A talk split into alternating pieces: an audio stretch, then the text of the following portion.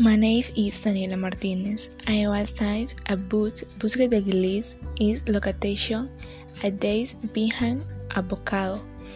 This is a one and very beautiful place because these areas animal should as crocodile is turtle of a fish and it drinks place their food is exquisite. There are also four people where dance the one areas at there is canopy. You will not regret Go to days, please.